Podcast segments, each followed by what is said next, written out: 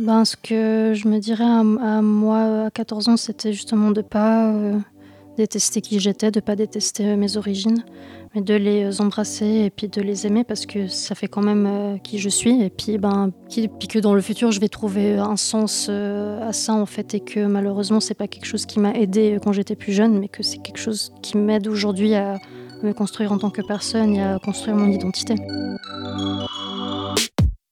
Vous écoutez toi aussi un podcast de Radar RP sur la santé mentale et tous ses aspects. Durant son adolescence, Raza subit du slut-shaming à l'école. Le slut-shaming, c'est une pratique qui consiste à dévaloriser et stigmatiser une femme en se basant sur son attitude, son habillement ou sa sexualité, supposée ou réelle. Harcelée par ses camarades de classe, Raza témoigne des lourdes conséquences que ses comportements ont eues sur sa santé mentale. Ses parents lui ayant transmis une éducation sexuelle plutôt conservatrice, Raza regrette les injonctions qui ont pesé sur elle en tant que jeune femme d'origine albanaise. Mais surtout, elle pointe du doigt un phénomène qui concerne toute la société, le double standard entre les hommes et les femmes par rapport à leur sexualité, avec le tombeur d'un côté et la soi-disant fille facile de l'autre. Attention, chers auditeurs, ce témoignage contient des mots crus et des situations parfois choquantes.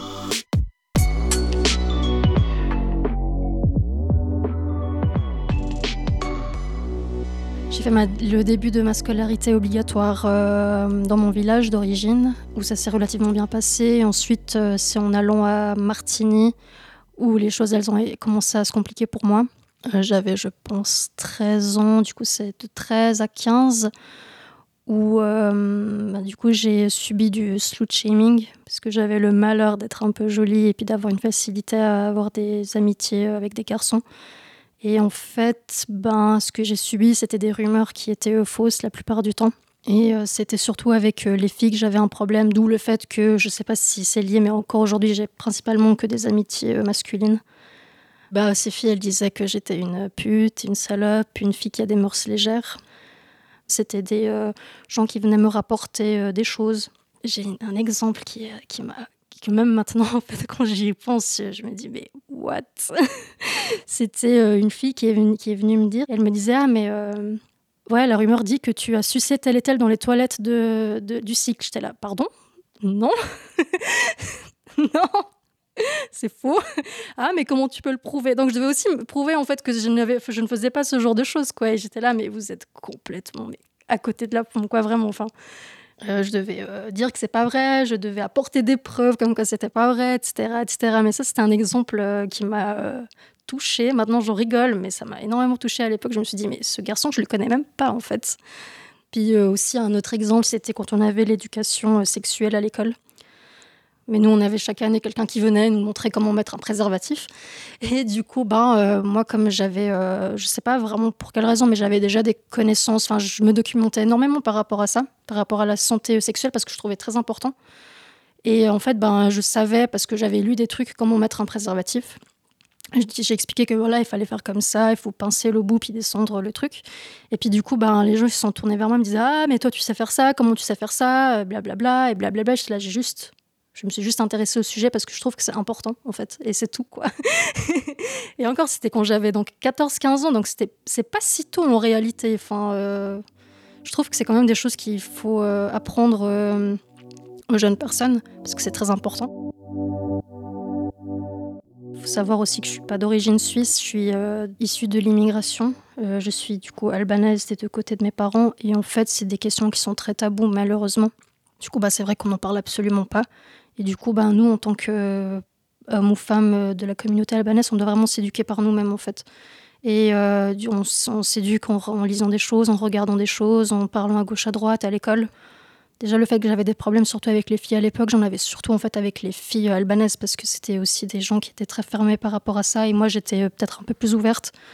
Heureusement, malheureusement, du coup, je sais pas trop comment qualifier ça, mais euh, bah, j'avais encore cette autre charge qui me tombait dessus parce que j'avais quand même des notions que je connaissais puis qu'elle ne connaissait peut-être pas ou qu'elle trouvait un peu farfelu, voire un peu tabou. Et du coup, ben, si en, tant que euh, femme albanaise, je devais aussi euh, avoir une euh, réputation irréprochable. C'est comme ça un peu que ça marche malheureusement dans notre culture. Je sais pas trop maintenant parce que j'ai vraiment très peu d'amitié avec des Albanais et Albanaises, mais en tout cas, je sais que à cet âge-là, c'est c'était des choses qu'on me reprochait énormément parce que du coup, ça voulait, ça montrait une, une facette de moi qui était un peu sale, voire fille facile, de vouloir s'intéresser à ce genre de choses.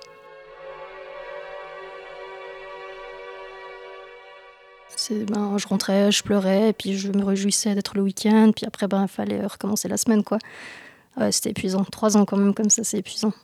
Franchement, je rentrais, je pense, tous les jours euh, à la maison et je pleurais un peu en cachette sans que mes parents me voient, sans que ma soeur me voie mes petits frères me voient parce que c'était quand même tellement compliqué et je pouvais pas expliquer ça à mes parents. Je pouvais pas expliquer que je subissais du slut shaming parce que malheureusement, je pense que c'était des choses qui allaient me retomber dessus. Mais euh, en tout cas, à l'école, j'étais. Euh, je montrais pas du tout cette facette très fragile. Je pense que je faisais très semblant de montrer une facette de moi très agressive, euh, très combattante et très euh, protectrice envers moi-même. Je pense que je, faisais peut-être exprès un peu de faire la, la dure, en fait, pour pas qu'on vienne euh, m'emmerder. Cette phase de harcèlement prend fin dès lors que Raza termine l'école obligatoire et qu'elle poursuit ses études dans un autre établissement. Ses nouveaux et nouvelles camarades ne lui font plus subir de slut-shaming. Mais un autre événement traumatique va marquer Raza pour les années à venir. Juste après mon cycle, euh, j'ai subi euh, un viol. Euh, du coup, c'était, j'étais sortie avec un garçon, puis bah, du coup, bah, je voulais plus le voir, et puis je lui ai dit, écoute, je, n'aimerais plus te voir. Puis il m'a dit texto si, que si je couchais pas avec lui, il allait appeler mes parents pour me dire que j'étais sortie avec lui. Donc là, encore une fois, on voit la charge de la culture qui pèse sur moi, mais je pense sur beaucoup d'autres personnes parce que je pouvais pas aller vers mes parents et me dire euh, écoutez, euh, je me fais harceler par un homme en fait, du coup aidez-moi. Parce que là, je pense que la faute allait me retomber dessus. Ils auraient pu me dire mais t'avais pas à sortir avec cette personne et puis euh, voilà, basta. J'ai pas pu du coup me protéger par rapport à cette situation, puis je me, je me suis laissée submerger et puis ben il s'est passé ce qui s'est passé. Je pense qu'à l'époque, je me suis pas du tout rendu compte que c'était un viol déjà, mais que c'était aussi quand même quelque chose de très violent. Moi, je le voyais comme un, un relâchement en fait de la situation et de ce, garçon que je n'allais plus revoir. Mais c'est que maintenant que je me rends compte de, de la méchanceté de l'acte, euh, j'ai commencé à en parler avec des amis assez proches, du coup à qui je fais confiance. Aussi euh, ben, à mes psychologues, mes psychiatres, qui m'ont eux-mêmes dit en fait que c'était un viol, parce que même moi en fait j'arrivais pas à me dire que c'était ça. C'est marrant en fait de voir le viol comme quelque chose qui se passe dans la rue, dans le nord avec quelqu'un qu'on connaît pas. C'est pas du tout ça, c'est beaucoup de choses en fait. Enfin, qu'on peut caractériser comme tel. Je pense que ce qui m'a le plus touché, ce qui me touche un peu maintenant, c'est le fait de me dire que euh, j'arrive que très peu à l'heure actuelle à me libérer en tant que femme, en fait, à me dire, ben, en fait, j'ai le droit de faire ce que je veux et personne ne va me dire quoi que ce soit. C'est vrai que j'ai toujours tendance à me protéger quand même en me disant, ouais, réfléchis euh, avant de faire tel et tel truc. Enfin, c'est vrai que je me protège énormément aussi euh, de, mon image. Finalement, c'est une habitude qui m'est restée. Je me permets pas de. ou je me permets très peu de. Je sais pas, d'avoir une vie sexuelle active, par exemple. Ou alors, ce que je fais dans mes comportements, c'est que quand je rencontre un garçon, ben, je.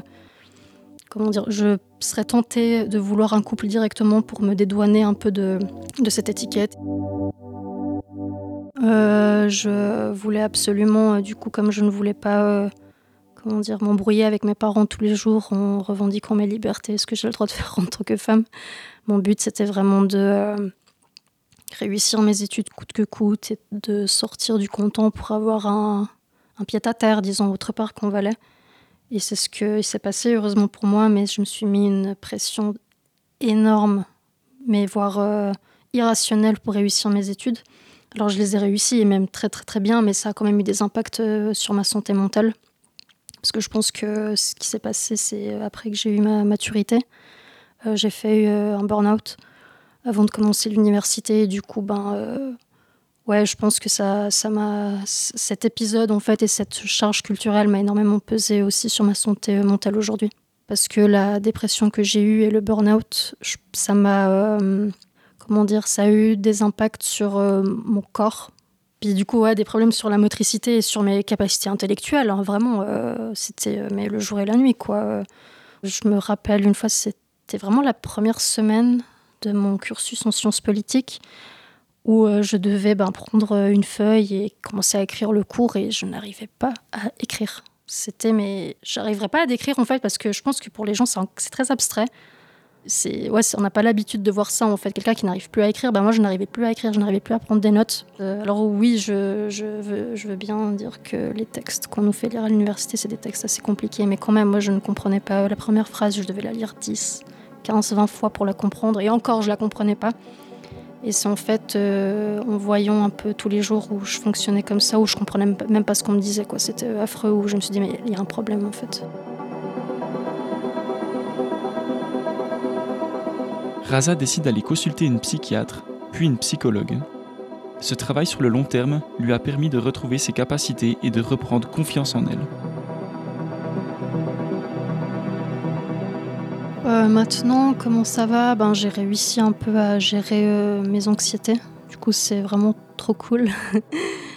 je pense que la situation est en train de se régler petit à petit et ça fait, euh, ça fait plaisir, vraiment. Après, je pense que c'est pas du tout intelligent de se dire, OK, maintenant on arrête tous les efforts parce que ça, ça risque de revenir. Et du coup, je pense que c'est bien de continuer à faire des efforts, à continuer de consulter, à continuer de parler autour de soi, à continuer de prendre soin de soi et puis de s'aimer puis de réussir à se dire que ouais ben on est fier de nous puis ben je suis vraiment optimiste pour le futur du coup voilà qu'est-ce que certains de tes proches ont pu faire ou dire qui t'a beaucoup aidé? Je me souviens euh, une amie qui me dit tout le temps ça elle me dit mais t'inquiète je te promets que ça va aller ça c'est quelque chose que je me dis tout le temps genre t'inquiète je te promets que ça va aller et puis je pense qu'à force de se le dire tous les jours tous les jours tous les jours ben du coup, ça va vraiment bien euh, dans le futur. Enfin, ça engendre un peu une forme de positivité constante. Ou bien le fait juste que quelqu'un me dise euh, Je suis là, tu peux m'appeler à n'importe quelle heure, tu peux venir toquer à ma porte à n'importe quel moment, je suis là. Et ça, en fait, quand quelqu'un te dit ça, t'es là, mais ok. Je ne mourrai pas de mon anxiété ou bien de mon. Euh, de, ma dépression sur mon lit toute seule quoi ça c'est très très très positif et très ça fait ça met vraiment du baume au cœur quoi quand quelqu'un vous dit ça sincèrement je pense que de recevoir des encouragements un peu tous les jours, quelqu'un qui vient checker un peu vers vous euh, pour voir euh, si vous allez bien ou pas, qui vous propose tout bêtement d'aller boire un café en ville, ben, c'est très euh, ressourçant aussi. Et je pense que ce que je me serais dit du coup moi dans le passé, ce serait de... Parce que j'ai eu un moment où je me suis énormément... où je me suis vraiment isolée. Du coup, ben, je regrette de, ne pas avoir rencontré mes amis que j'ai à l'heure actuelle enfin, de continuer à faire confiance aux gens autour de moi. Quoi. Ce c'est pas tous des méchants brutes. Ce que j'aimerais dire par rapport à mes parents, c'est que euh, je leur en veux pas du tout euh, de leur mode d'éducation. C'est vrai qu'immigrer euh, en Suisse, bien sûr, c'est super stressant. Il faut apprendre tout un mode de vie, tout un art de vie qui n'est pas du tout la même. Et je pense que j'avais une grande colère à leur égard, mais en fait, j'essaie de me dire que c'est pas du tout leur faute et qu'ils ont fait du mieux qu'ils pouvaient. Et puis que ben, maintenant, c'est à moi de prendre soin de moi et puis de comprendre aussi d'où je viens. C'est comme un long apprentissage, me dire ben voilà, euh, moi je viens de ça, j'ai cette richesse-là que mes parents m'ont inculquée. Et puis qu'il n'y a pas que du négatif. Et puis ben, c'est aussi intéressant pour moi de, si un jour j'ai des enfants, bah, de leur euh, montrer euh, quelle éducation j'ai eue et laquelle est-ce que je pourrais leur donner, tout en ayant un peu ce background de, de filles euh, issues de l'immigration. quoi. Je sais qu'ils ont fait du mieux qu'ils pouvaient, puis que malheureusement, ben, s'ils n'ont pas pu m'aider sur certaines thématiques, ben, je me suis aidée moi-même au fur et à mesure du, que le temps avançait. Et puis, euh, tant pis et tant mieux, j'ai envie de dire en fait. Merci d'avoir écouté le cinquième épisode de Toi aussi. Si tu traverses une phase difficile, que tu as des idées suicidaires ou que tu t'inquiètes pour quelqu'un autour de toi, ne reste pas seul et parle-en. Toute une série de ressources d'aide se trouve sur toiaussi.ch. Les sites web de ontécoute.ch et ciao.ch regorgent d'informations sur des thématiques de la vie de tous les jours, dont les expériences liées à différentes formes de harcèlement. Vous avez écouté Toi aussi, un podcast de Radar RP, imaginé et réalisé par Maï Biderman. Pour ne rien manquer, abonnez-vous à nos plateformes d'écoute et suivez toi aussi podcast sur Instagram.